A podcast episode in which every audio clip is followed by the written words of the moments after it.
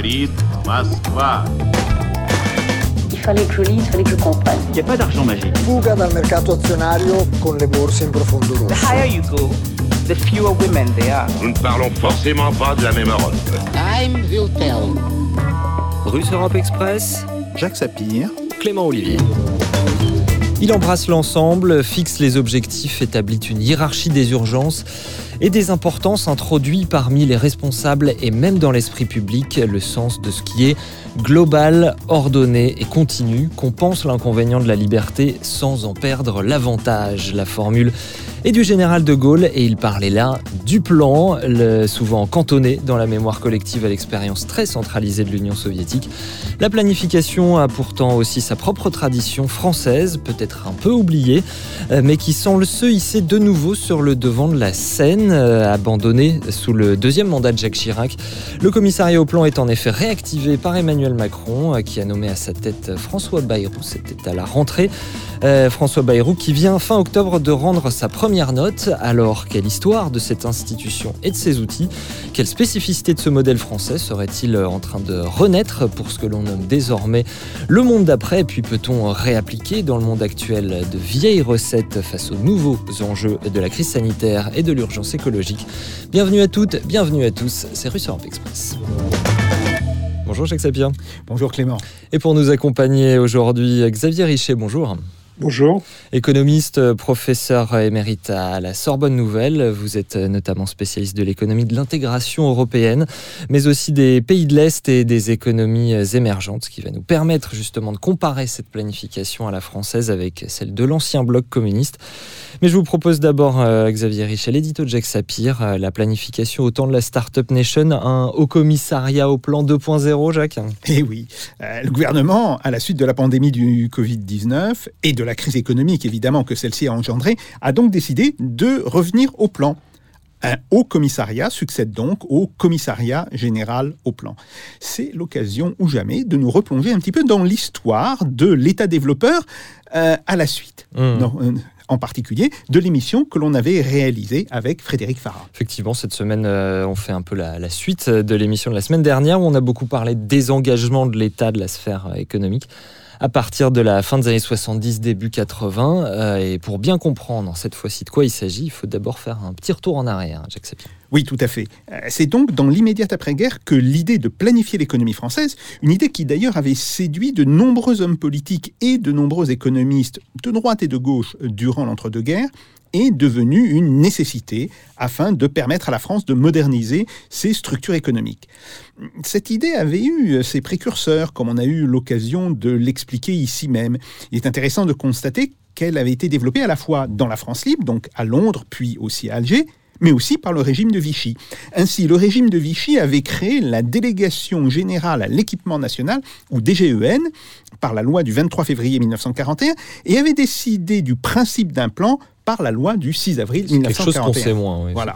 Euh, la DGEN avait d'ailleurs présenté en mai 1942 un document de 600 pages, oula, euh, un plan donc de 10 ans visant la reconstruction et un rattrapage industriel et technologique. Des réflexions identiques avaient été menées parallèlement par le Comité général d'études du Conseil national de la résistance à partir de 1942-43, puis par le Comité français de libération nationale à Alger en 1944. Et alors évidemment, c'est cette version-là qui nous intéresse le plus. En quoi est-ce qu'elle consistait, cette planification euh, à la française dans l'après-guerre? Alors voilà, justement, il est intéressant de lire ce que le premier commissaire au plan, ou commissaire général au plan, Jean Monnet, écrivait à ses collaborateurs en novembre 1946. Je cite.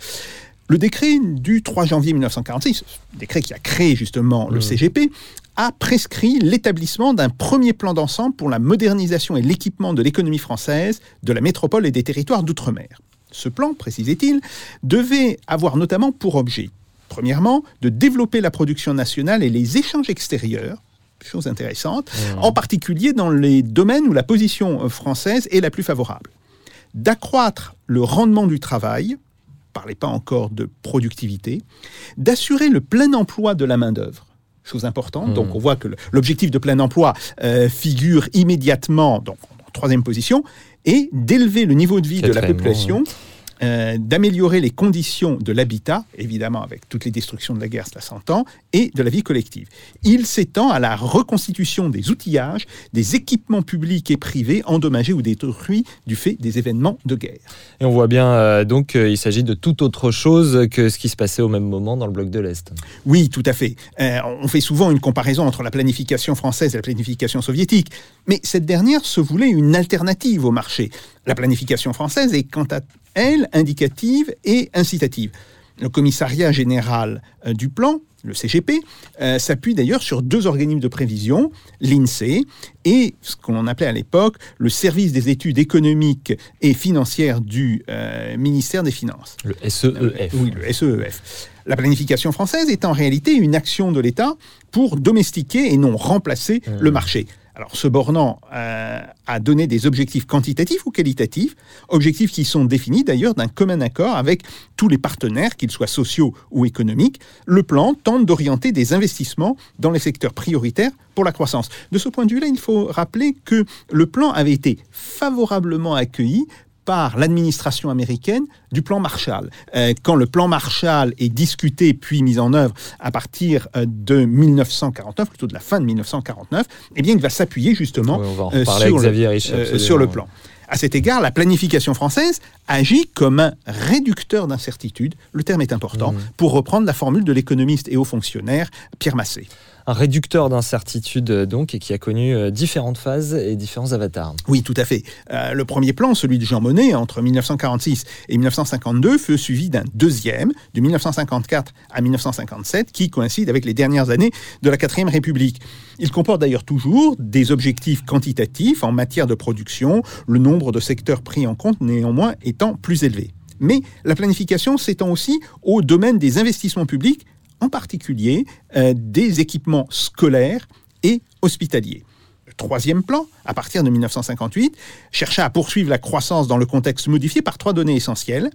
Le marché commun, donc euh, le traité de Rome 1957, qui rentre en vigueur en 1958, la fin de la guerre d'Algérie et l'arrivée sur le marché des générations du baby-boom. Les plans se sont ainsi succédés jusqu'au début des années 80, où, curieusement, ce fut sous un président socialiste, M. François Mitterrand, que la pratique du plan entra en désuétude. Ce qui peut, selon vous, euh, Jacques Sapir, pour revenir à l'époque actuelle, la question de savoir si l'on peut réactiver ces outils et comment, et puis si euh, c'est bien ce qu'est en train de faire l'exécutif. Et Eh oui, tout à fait.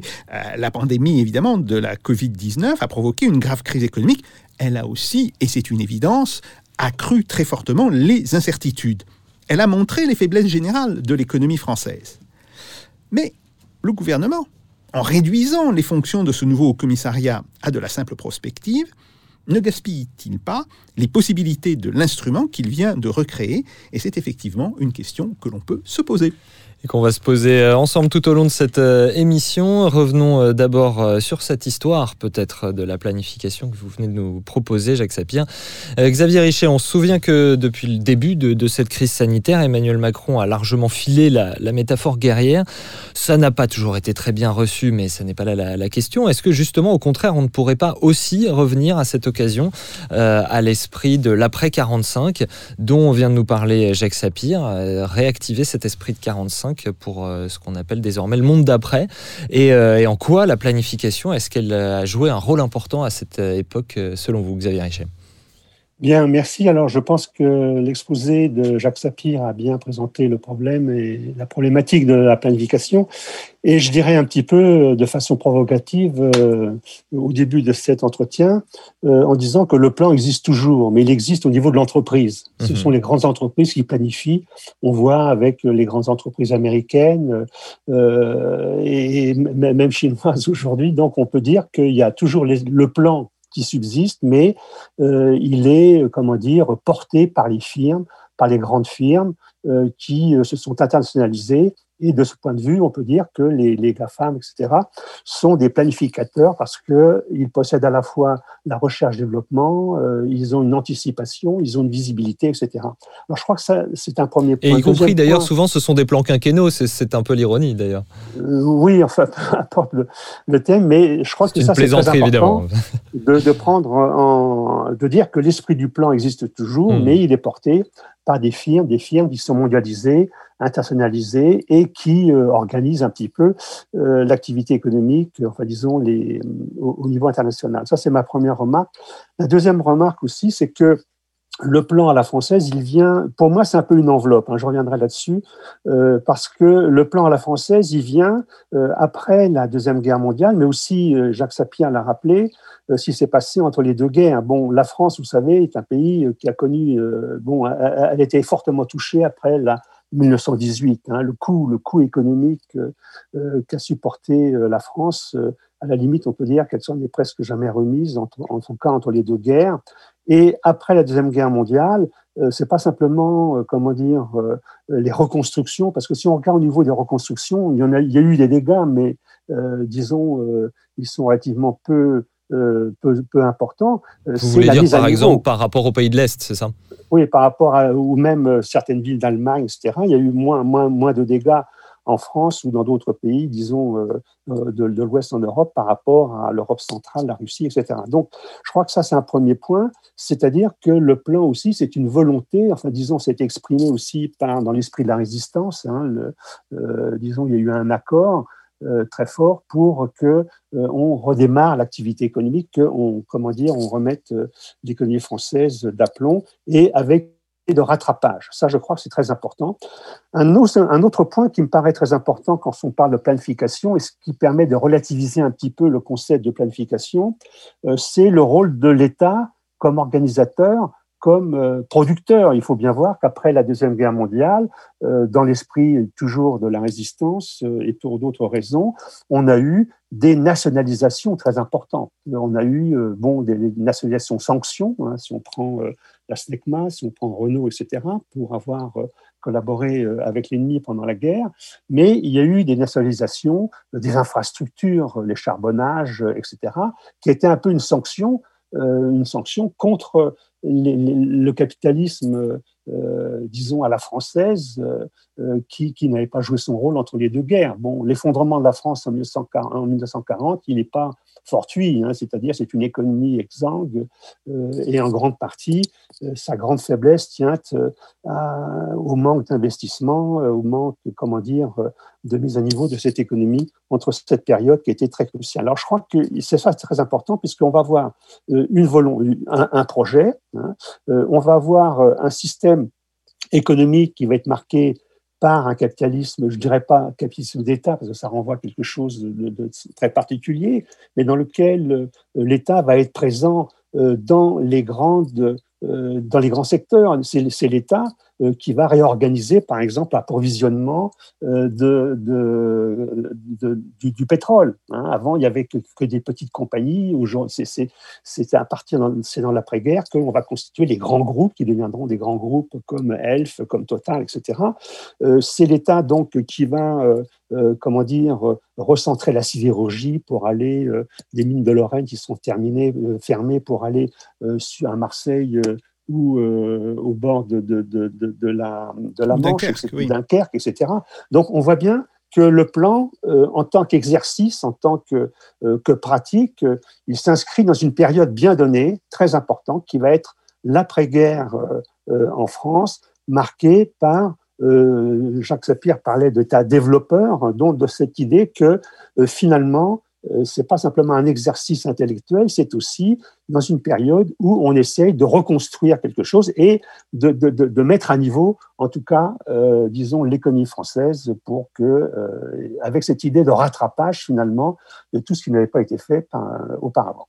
Et sur la spécificité de cette planification à la française, parce que de l'autre côté, dans le système soviétique, on voit à peu près bien euh, les choses. Le capitalisme est censé avoir été aboli, euh, et donc le marché est censé être remplacé par autre chose. C'est-à-dire qu'on enlève au capital l'hégémonie de à qui revient le choix de déterminer la production. Dans le bloc soviétique, évidemment, ça revient à l'État, qui doit assumer l'intérêt général selon un communisme euh, dit scientifique. Le corollaire, évidemment, à l'Est, on le connaît, c'est la bureaucratie. Mais alors, en France, dans la planification, française. Euh, le plan, comme l'a dit Jacques Sapir, n'est pas censé remplacer le marché. Et alors, comment est-ce qu'il opère, Xavier Richet, et Mais comment alors- il a été euh, élaboré et décidé, ce, ce plan? Alors, par- alors, donc là encore, il faut revenir à l'histoire. La Mhm. France, par rapport à d'autres pays, euh, dispose d'une très puissante bureaucratie euh, économique, euh, euh, des serviteurs de l'État, hein, les grands, ce qu'on appelait les grands commis de l'État, ça remonte à Colbert, et euh, ça a pris différentes formes.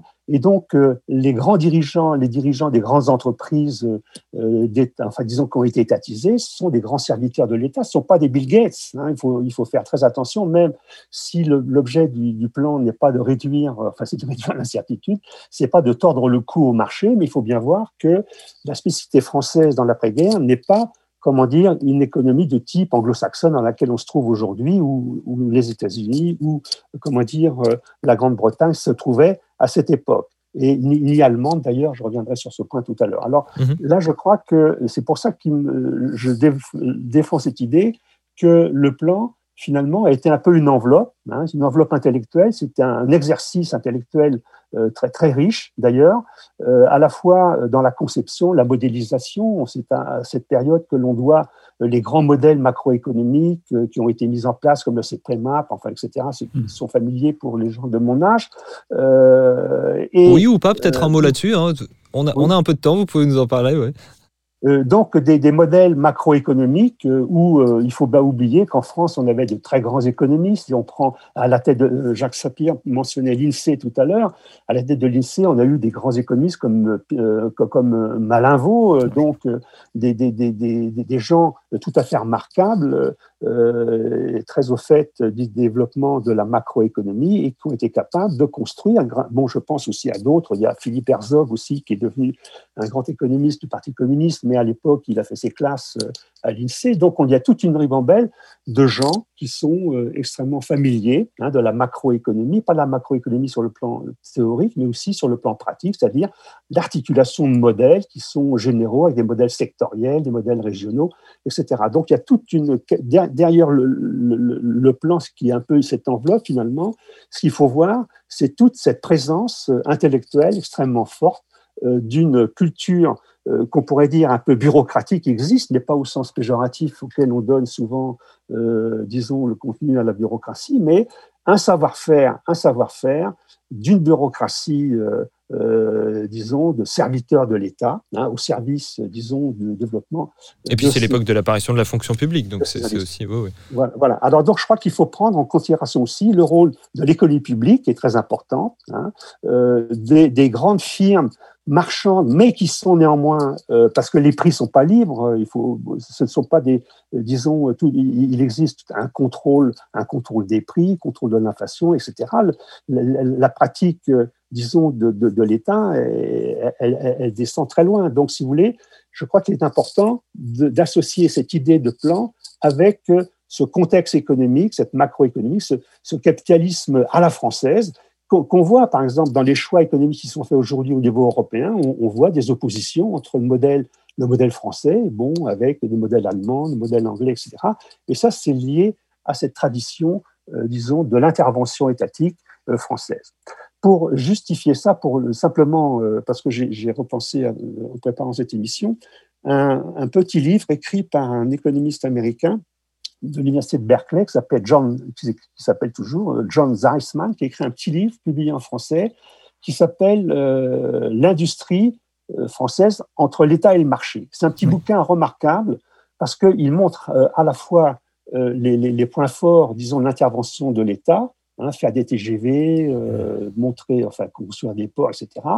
Et aussi euh, qui montre la faiblesse de l'État, puisque un des grands échecs, en dépit du plan, en dépit des volontés politiques, a été le plan calcul en France. En France, on n'a pas d'informatique, il n'y a pas eu, disons, de, de, de filière informatique digne de ce nom. Donc, malgré les efforts qui ont été développés par, par l'État. Donc ça, c'est très important parce que ça nous montre aussi euh, les, là où euh, le plan, là où l'État peut, comment dire, remporter, euh, faire quelque chose et où, il échoue. hein. Il échoue, on va voir, que là où c'est le marché, il échoue. Là où c'est où c'est l'économie publique, par exemple, pour faire fonctionner un train, il faut des gares, il faut des rails, euh, il faut euh, une entreprise publique, on le fait. Hein. on a des ingénieurs, on peut construire les routes, etc., les, chemins de fer. Mais lorsqu'il s'agit de faire euh, des, choses extrêmement complexes comme dans l'informatique, disons, se confronter à la concurrence, etc., on voit que c'est plus difficile. Donc, j'ajouterais que serviteurs de l'État, pratiques étatistes, qui sont avec des aspects extrêmement positifs, mais aussi peut-être certains échecs, euh, euh, si on considère les, échecs que le, plan a, pu remporter dans certains secteurs. Ça, ce sont des choix stratégiques, effectivement. C'est une autre question. Simplement, avant de hum, faire réagir Jacques Sapir, vous vouliez nous parler de la spécificité allemande. Oui, non, je disais qu'au niveau culturel, hein, on a parlé du modèle, du modèle, comment dire, euh, euh germanique, euh, euh rénan, hein, à savoir, et ça, ça me permet de revenir à l'idée du plan, c'est-à-dire le consensus social qui existe au niveau des entreprises, qui n'existait pas en France, la représentation des, des, des syndicats, etc. Et c'est là où on a une grande différence entre les pratiques françaises et les pratiques allemandes. C'est-à-dire, pardonnez-moi pour expliciter, ce que vous dites, c'est que dans le système français, dans la tradition française, il y a une conflictualité sociale forte qui n'est pas la même en Allemagne et que ce plan s'inscrit euh, dans une société où il y a une conflictualité sociale forte.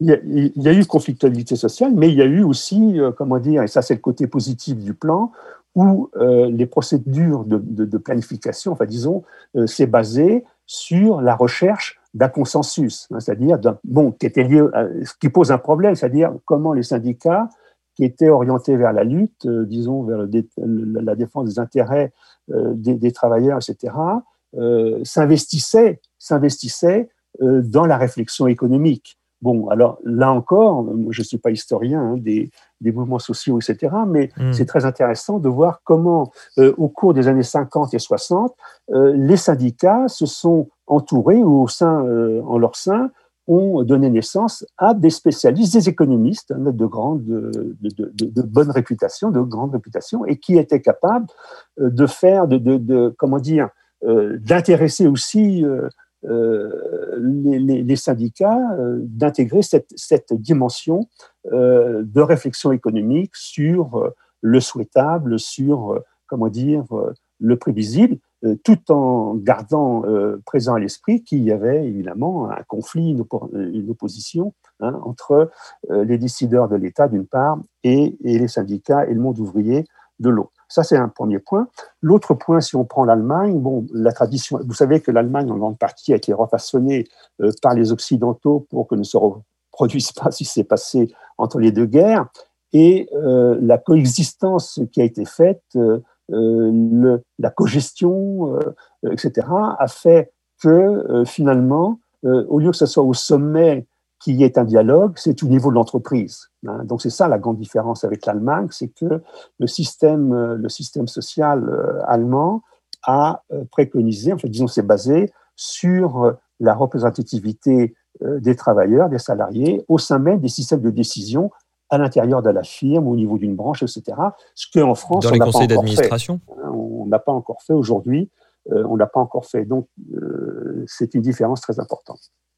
Jacques Sapir, euh, votre réaction à ce qui a été dit, effectivement, euh, on a beaucoup parlé de réducteur d'incertitude, c'est-à-dire que ce, euh, cette planification à la française, elle est foncièrement liée au keynésianisme, puisque ça renvoie à la notion d'incertitude radicale. Et à l'époque, on pouvait parfaitement être de droite et keynésien, quelque chose qui s'est peut-être un petit peu perdu aujourd'hui. En tout cas, ce réducteur d'incertitude, comment est-ce qu'il fonctionne? Comment fonctionne cette Alors, planification? D'abord, il faut dire que c'est une idée qui est très ancienne dans le, la notion de planification. Alors bien, bien entendu, euh, Keynes a, a, attaché une partie de son nom à la notion d'incertitude, mais il faut savoir que ça vient d'avant Keynes. Ah, ça remonte avant. Ça, ça remonte bien, un, petit ouais. peu, un petit peu avant. Euh, alors, même si Keynes était, était déjà vivant, mais à l'époque, il s'occupait beaucoup plus euh, de, de, questions monétaires et puis surtout de, des conséquences de la, euh, de la Première Guerre mondiale et du traité de Versailles.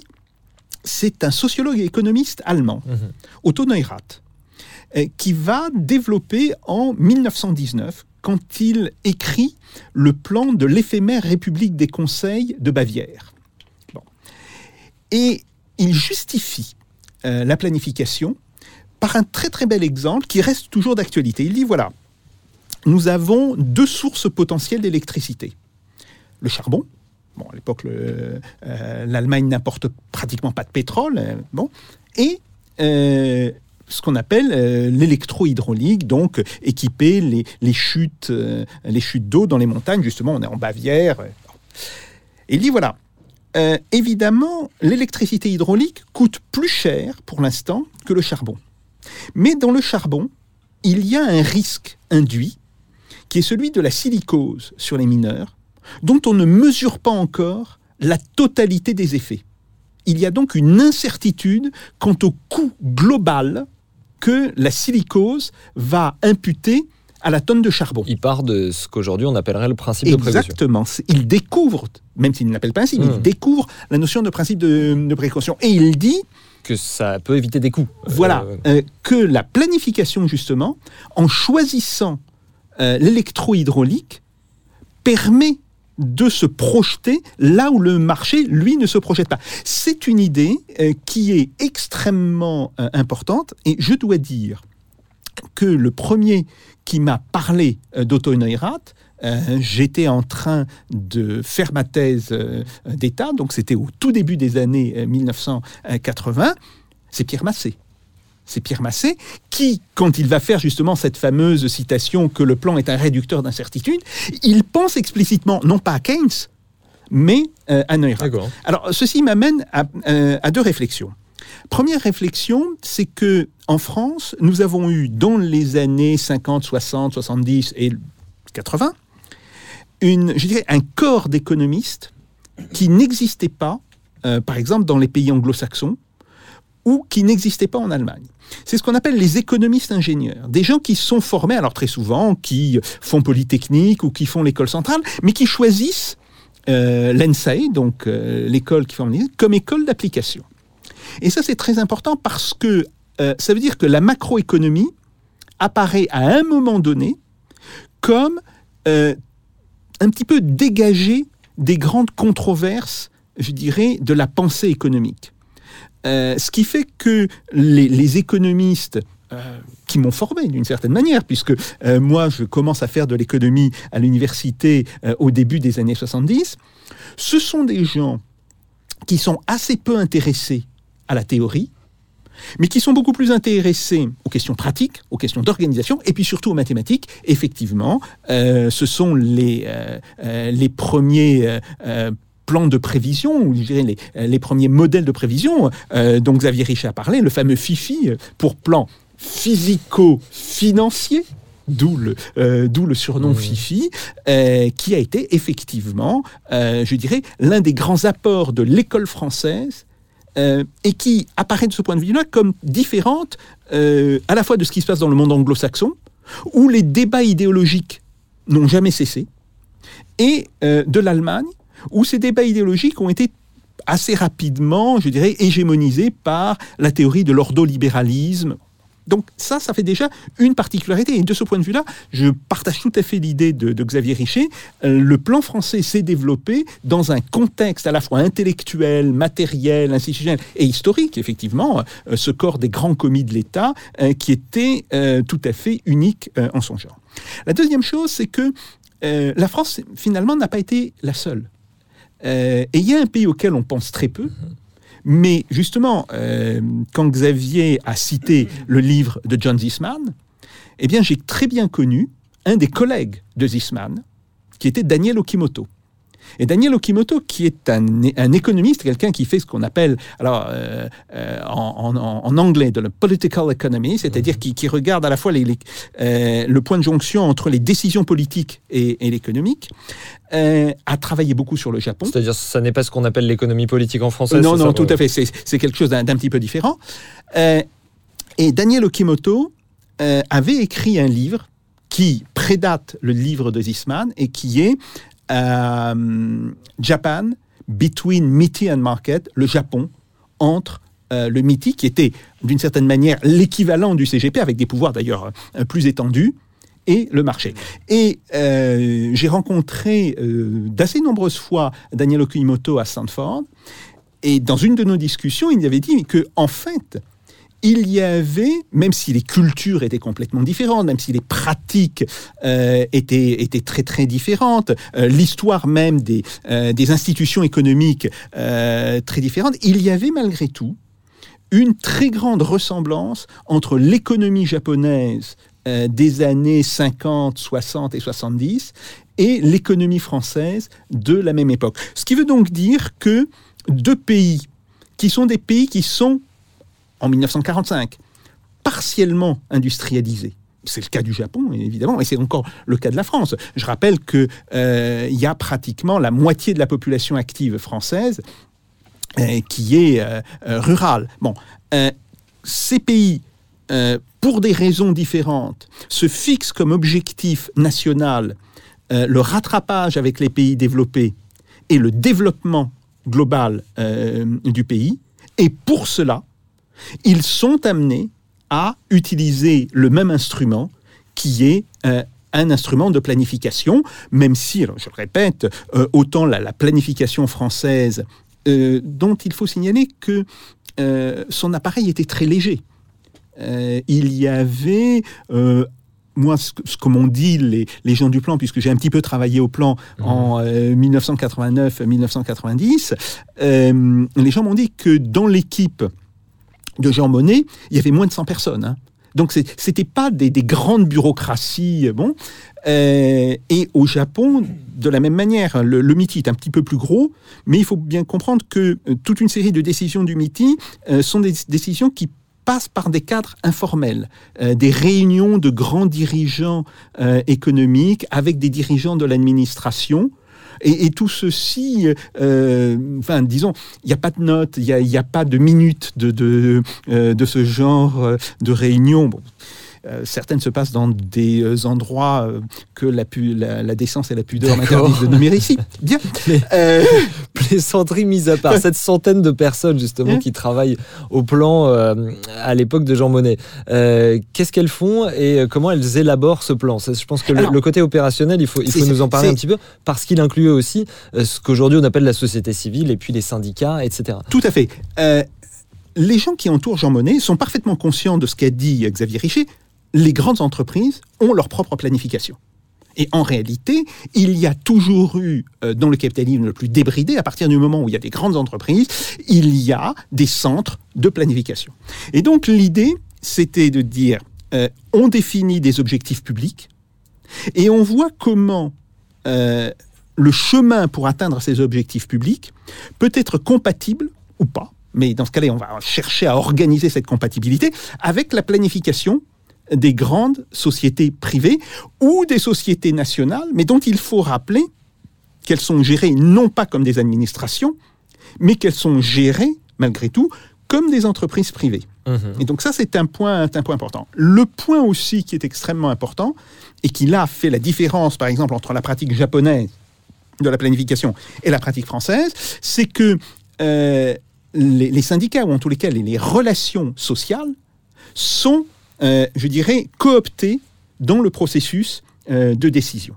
Et là, effectivement, le processus des décisions, il va jouer sur l'investissement, sur la fixation des prix, parce que les prix peuvent être un outil de subvention extrêmement important.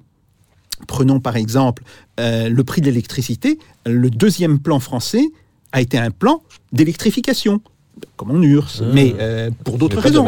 Parce qu'il fallait absolument développer la capacité de production électrique en France, euh, dont le, le retard d'ailleurs limitait le développement de l'industrie. Bien. Et ce qui est décidé à l'époque, c'est que dans les tarifs de l'EDF, les tarifs industriels seront plus faibles que le tarif que l'on fait payer au consommateur. Autrement dit, le consommateur va subventionner euh, les industries. Donc, euh, la question des, des prix, la question des investissements, c'est, euh, enfin, ce, ce sont les deux grands instruments de la planification.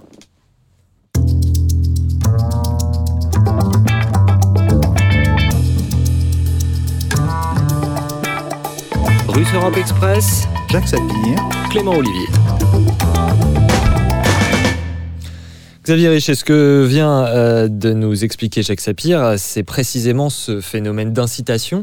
Euh, justement, pour revenir peut-être à l'époque actuelle, est-ce que cette incitation, elle pourrait euh, être appliquée dans ce type de modalité-là aujourd'hui? Je pense notamment à, François Bayrou, cité récemment par le Figaro, qui parlait de rendre compatible démocratie et projet de long terme, sous-entendant qu'actuellement les, les démocraties n'arrivaient pas à faire des projets de long terme et que ça, c'était plus les régimes un peu autoritaires qui le faisaient. Est-ce que cette incitation-là, c'est le, cœur de notre question, Xavier Richet alors, je voudrais euh, répondre à ce que disait Jacques tout à l'heure au sujet euh, du modèle japonais. Je pense je vous en prie, bien sûr. Il a soulevé un point très important et qu'a soulevé d'autres auteurs comme Chris Freeman, euh, qui était un grand spécialiste d'économie industrielle internationale dans l'université d'Essex et Sussex University, et qui pose le problème du lien entre des choix industriels et la recherche-développement. Et l'exemple que Jacques a donné au sujet euh, du Japon, c'est vraiment une coopération qui a eu entre l'État stratège d'une part et les firmes, à savoir euh, l'État prenait en charge la recherche-développement fondamentale et essayait par un dialogue euh, pour que les firmes soient associées d'une part, mais aussi soient les réceptrices de, disons, de ces avancées technologiques. Ça, c'est un point très important qui n'a pas toujours existé dans la planification française, même si on a eu des grands laboratoires, euh, ou même si dans certaines industries, ça peut exister. Alors, c'est un domaine très important. L'autre point que pose euh, cette question sur la dimension démocratique, je pense que ce qu'il faut conserver de cet esprit du plan, c'est effectivement d'associer euh, disons, les, acteurs, hein, ne, pas avoir uniquement des firmes qui disent, ben voilà, on fait ça à tel endroit et puis il faudrait qu'on le fasse. Il faut que, effectivement, il y ait, et donc ça, pose un problème du renouveau démocratique, euh, euh, éventuellement, bon, on est dans un modèle vertical chez nous en France maintenant qui montre un peu son épuisement. On, voit la difficulté qu'il a à, à gérer la crise et en grande partie c'est lié à cela. Et donc se pose, on ne peut pas dissocier, disons, des choix futurs euh, de euh, l'association euh, des acteurs, des acteurs citoyens, des acteurs, des professionnels, etc. Donc ça, je crois que c'est un, problème démocratique, enfin disons des choix démocratiques que la société doit faire, bon, sur lequel moi je ne peux pas dire plus de choses, mais c'est un constat. Alors, j'en reviens à ce que je disais au tout début, c'est que, bon, comment prévoir le futur? C'est certain, par exemple, que le Covid, l'affaire du Covid aujourd'hui, et je pense que Robert Boyer l'a bien montré dans son livre récent là, sur euh, euh, ce qui vient de sortir. Les, euh, les capitalismes à l'épreuve de la pandémie. Les incertitudes classiques s'ajoutent des incertitudes, disons, autour de l'épidémie, des choses que finalement on n'avait pas prévues et qui viennent et qu'on ne sait pas, et, et, donc vont poser des problèmes énormes de choix pour savoir, par exemple, comment intégrer les risques euh, disons, qui sont liés à l'environnement d'un côté, qui sont liés à la santé, quel va être leur coût et comment euh, l'intégrer euh, dans, cette visibilité. En disons, est-ce qu'on peut avoir une plus grande visibilité si on intègre ces deux dimensions? Est-ce qu'on réduit l'incertitude? Donc, ça, c'est, la grande question. Moi, moi je n'ai pas de réponse là-dessus, mais je pense que on peut, on, peut s'appuyer sur l'esprit de la planification, sur l'esprit du dialogue et l'étendre pour, pour le faire. Alors, l'autre Mais ce que vous venez de dire, pardonnez-moi, ce que vous venez de dire, il y a quand même deux éléments. C'est-à-dire qu'il y a l'idée de prospective, prévoir l'avenir, et puis il y a l'idée, normalement, dans la planification, d'avoir des objectifs à atteindre. Ce sont deux choses distinctes. Oui, alors les objectifs, c'est vrai que ce sont deux choses, mais euh, est-ce qu'on peut vraiment les atteindre? Bon, moi, je pense toujours à un problème euh, lancinant en France. Depuis des décennies, on parle euh, de la France mal logée. Hein. Donc, si on est des planificateurs gaullistes avec l'État volontariste, pourquoi on n'a pas résolu ce, problème? Donc voilà des, les problèmes très concrets, c'est-à-dire que on peut avoir une vision assez large, macro, etc., de ce qu'il faudrait faire. Et puis, on a, je pense que dans un article récent que j'ai lu, on de micro-plans. On va voir euh, un plan santé, un plan calcul, un plan pour les professeurs d'université, un plan pour ceci, cela. Donc, le problème, c'est comment identifier, moi dans la phase actuelle, je pense qu'il est peut-être préférable, plutôt que de penser euh, à moyen terme, euh, de, de voir quels sont les moyens que euh, l'État peut faire avec les régions, avec les départements, avec euh, etc. pour solutionner durablement un problème qui reste lancinant. Pourquoi en France, malgré notre expérience de l'intervention de l'État, de la puissance de l'État, le, pouvoir des préfets, etc., on n'arrive pas à solutionner un problème euh, qui va être de construire tant de, dizaines de milliers d'immeubles par an pendant 15 ans, par exemple. On pourrait très bien se fixer un objectif de ce type. Donc, c'est ça un peu le, problème de la, de la mise en œuvre de la planification. C'est-à-dire qu'au niveau de la conception, on peut se mettre d'accord, mais euh, le, problème, c'est sur quoi on va agir en fin de compte. Vous voyez? Alors, c'est évident que les questions euh, du futur climatique, euh, etc. C'est des choses extrêmement importantes sur lesquelles il faut réfléchir. Mais euh, concrètement, comment on peut le traduire et comment, dans ce domaine, on peut réduire l'incertitude ça, c'est la grande question. C'est pour ça que je vous posais cette question sur l'objectif. Euh, c'est que dans la, lettre de, mission d'Emmanuel Macron à François Bayrou, euh, qui donc fixe les, objectifs de ce nouveau commissariat au plan, euh, il n'est pas vraiment question de fixer des objectifs. Il est plutôt question de faire de la prospective, de prendre en compte le long terme. Ce sont les, mots d'Emmanuel Macron dans cette lettre. je considère, écrit-il, que la prise en compte du long terme est pour notre temps une impérieuse obligation. Là, on voit une référence évidemment au général de Gaulle avec l'ardente obligation dont parlait le, général. Euh, elle a été, euh, poursuit euh, Emmanuel Macron, elle a été ces dernières décennies trop absente des mécanismes de la décision publique. Donc on parle ici de prendre en compte le temps long, mais il n'est pas question ici de fixer des objectifs que les grandes entreprises ou les administrations vont devoir remplir. Xavier Richard. Oui, mais alors ça pose le problème de l'utilité de cette structure. Est-ce qu'on ne peut pas faire ça, le faire sans cette structure? Parce que finalement, euh, on a toute une série de think tanks, que ce soit euh, en France, que ce soit aux États-Unis, euh, au Japon. tout le monde réfléchit à ces questions. Hein. On se pose des problèmes. La 5G, c'est pas un commissariat qui va le résoudre. on, peut dire qu'on on a des instruments. Enfin, disons, il existe des instances dans lesquelles on se pose, on se pose ces questions. Hein. donc, y compris en France, qui a remplacé l'ancien commissariat général au plan, qui est France Stratégie. Oui, oui, ben, oui. Qui existe toujours. Oui, mais on peut avoir, on peut, on peut très bien avoir.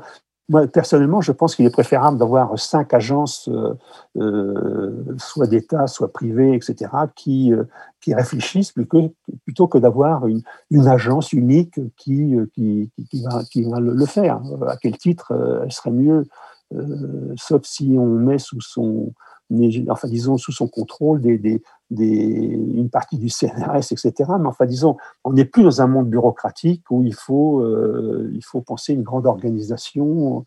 Euh, je pense que de ce point de vue, euh, l'éclatement des, structures est, plus favorable à la réflexion.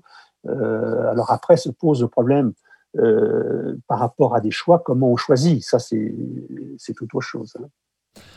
Donc ça, c'est pour euh, les structures qui doivent euh, opérer cette prospective, cette planification. Est-ce que euh, pour autant les, les modalités qui ont été celles de l'époque, est-ce que les outils économiques qui ont été ceux de la planification d'après-guerre, ils seraient encore applicables aujourd'hui, Xavier Richel vous savez, on est dans un monde très différent aujourd'hui. C'est le monde du marché, des grandes firmes. Est-ce que, bon, alors les économistes ont construit le concept d'échec du marché, etc. Mais mais euh, on peut dire que, enfin disons c'est mon point de vue, mais moi je, pense que les, que les grandes firmes, euh, à, tort ou à raison, mais on les, sont les instruments qui, qui pensent à ces choses-là, qui les mettent en œuvre. ce ne sont plus les États. Hein. Alors, sauf, sauf si, pour des motifs de, sécurité, bon, on le voit par exemple aujourd'hui, euh, euh, le cas de la Chine est très intéressant, hein, un cas que je connais bien, euh, mmh. où euh, euh, finalement, les, les, ceux qui sont planificateurs, ce sont les Chinois qui se disent, nous, on fait pas, il nous manque des choses, comment, disons, en mobilisant les ressources nationales, internationales, on va pouvoir rattraper euh, ce qu'on ne fait pas. Mais euh, bon, quant à l'avenir de, Mais c'est précisément à ça que pensait, je pense, François Bayrou quand il parlait de rendre compatible démocratie et projet de long terme.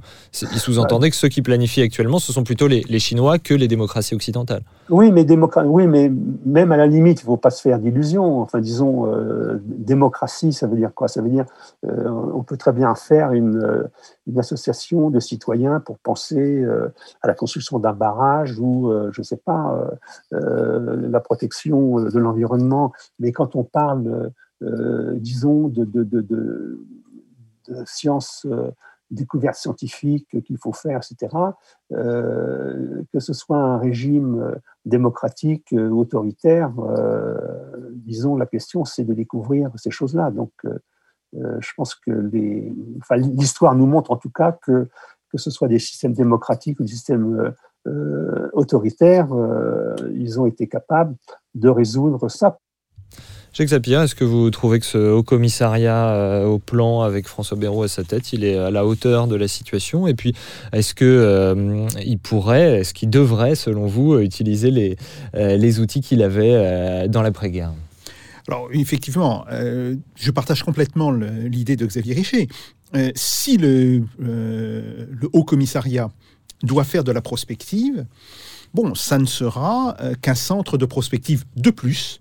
je dirais, dans un territoire qui est déjà assez richement doté en différents centres de prospective. Et puis d'ailleurs, il y a des entreprises aussi qui font de la prospective, les grandes entreprises françaises, que ce soit Renault, que ce soit Total, elles font de la prospective. Donc effectivement, là, il n'y a pas vraiment une utilité évidente du Haut Commissariat. Après, s'il s'agit, je dirais, de faire converger euh, les prospectives, les plans d'entreprise dans une idée euh, de, euh, je dirais, d'intérêt général, là oui. Mais à ce moment-là, ça veut dire que, eh le commissariat au plan, il doit retrouver un certain nombre d'instruments. Des instruments, c'est la, capacité, non pas directement, mais via le ministère des Finances, à modifier des prix. À subventionner des investissements. Prenons le cas du logement. Oui, effectivement, ça fait maintenant 25 euh, ans qu'il y a un problème de, logement en France. Hein. Et on avait d'ailleurs fait des émissions sur le, mmh. mal logement euh, en France. Bon. Mais pourquoi? Pourquoi aujourd'hui fait-on à peu près 40% du volume de logements que l'on construisait dans les années 60 et euh, dans les années 70 eh ben, Tout simplement parce que les structures de financement ont été abandonnées. Le crédit immobilier émettait euh, enfin, finançait une partie du logement, émettait des titres qui étaient directement rachetés par la Banque de France. Donc, on voit bien que de ce point de vue-là, euh, si on veut d'une certaine manière que l'investissement reprenne dans un certain nombre de secteurs, eh bien, il faut être cohérent, il faut construire des institutions financières qui permettront justement euh, à ce financement. Donc ça, ça me semble aussi un point extrêmement important. Le dernier point, c'est que évidemment, euh, quand on pense euh, au, je dirais, à la planification industrielle, il y a toujours un grand risque. C'est le risque, par exemple, disons, fin du 19e siècle, de faire une immense entreprise euh, des calèches à cheval au moment mhm. où se développent les premières automobiles. Mhm. Bon, donc, si vous voulez, c'est un risque qu'il faut vraiment toujours avoir à l'esprit. Mais qu'est-ce que ça veut dire? Ça veut dire que, euh, d'une certaine manière, euh, il faut être ouvert et il faut favoriser l'innovation, y compris au travers d'instruments publics. ça ne va pas être l'État qui va innover, même si l'État peut euh, favoriser la recherche scientifique, mais il peut donner à la fois les moyens financiers et surtout il peut créer un marché pour cette innovation. Juste une question. On parle de commande publique là, hein, qu'on soit très clair. Tout à fait. Mais, tout à fait. n'est pas non plus vraiment d'actualité en ce moment. Tout à fait. Mais juste, et, c'est peut-être là euh, euh, une, des, une des limites de la, de la pensée française contemporaine, pas de la pensée française euh, des années 40 et des années 50. prenons par exemple ce qu'a fait le Japon quand Quant au Japon, il s'est agi de, d'une certaine manière, de développer l'industrie électronique et surtout de permettre l'entrée massive de l'électronique dans la vie des entreprises, puis dans la vie quotidienne. Le gouvernement japonais a créé euh, un fonds financier qui achetait des, entreprises, des, machines euh, de, très haute qualité, des machines à commande numérique, et qui les louait aux entreprises qui en avaient besoin. Autrement dit, ça a évité que l'entreprise prenne le risque financier de se lier à une technologie qui était à l'époque relativement peu prouvée. Le risque, il était transféré de l'entreprise vers l'État. Et ça, c'est typiquement l'un des instruments euh, classiques qui pourrait être réutilisé aujourd'hui. Ou euh, également, un exemple qu'on cite souvent beaucoup aussi, c'est que les euh, géants du numérique, les GAFA, ont beaucoup utilisé des choses qui ont été inventées euh, grâce à de l'argent public, y compris voilà, un iPhone, ça fonctionne grâce à beaucoup Ah, de choses sûr. qui ont été inventées par des, grâce à de l'argent public. Xavier Richet, je vous laisse clore cette émission. Eh écoutez, je pense que finalement, euh, même si on peut être un peu circonspect sur cette initiative qu'a prise le président de la République, le fait de recourir et, disons, à un passé, euh, je ne dirais pas s'il a été glorieux, mais en tout cas, euh, qui a donné naissance euh, et qui a accompagné la grande croissance et en tout cas la fin des Trente Glorieuses est, est intéressant parce que finalement, euh, je pense que l'innovation sociale reste euh, très importante et euh, ce qui peut effectivement euh, intéresser et intégrer les citoyens à la réflexion globale sur notre futur est toujours très positive. Donc, de ce point de vue, je pense que c'est une innovation importante. Mais encore une fois, euh, pose le problème qui est posé, c'est plutôt euh, les moyens qui vont être accordés et aussi, et, et aussi le ciblage, le ciblage, c'est-à-dire la faisabilité de projets. Moi, je crois plus à cela que euh, finalement une réflexion euh, sans fin sur qu'est-ce qu'on va faire dans 30 ans. Bon, comme disait Keynes, on sera tous morts, mais enfin, il faudra quand même y réfléchir. Et je pense qu'il y a des problèmes sectoriels, des problèmes sociaux, bon, les banlieues, des choses comme ça, et où la planification pourrait être un instrument extrêmement précieux pour solutionner des questions pendantes qui existent dans nos économies. Eh ben, merci beaucoup, euh, Xavier Richet, de vous être euh, joint à nous aujourd'hui. Merci. Merci, euh, bien sûr aussi à vous, Jacques Sapir, ainsi qu'à vous derrière votre ordinateur ou votre application de podcast avec la complicité de nos camarades en régie, Pipo Picci, Thibaut Picade, Jeanne D'Amato, un haut commissariat euh, à son complet qui vous donne rendez-vous au prochain épisode de Race Europe Express avec Jacques Sapir. Et d'ici là, planifiez-le, faites pas vos Jacques. Salutations.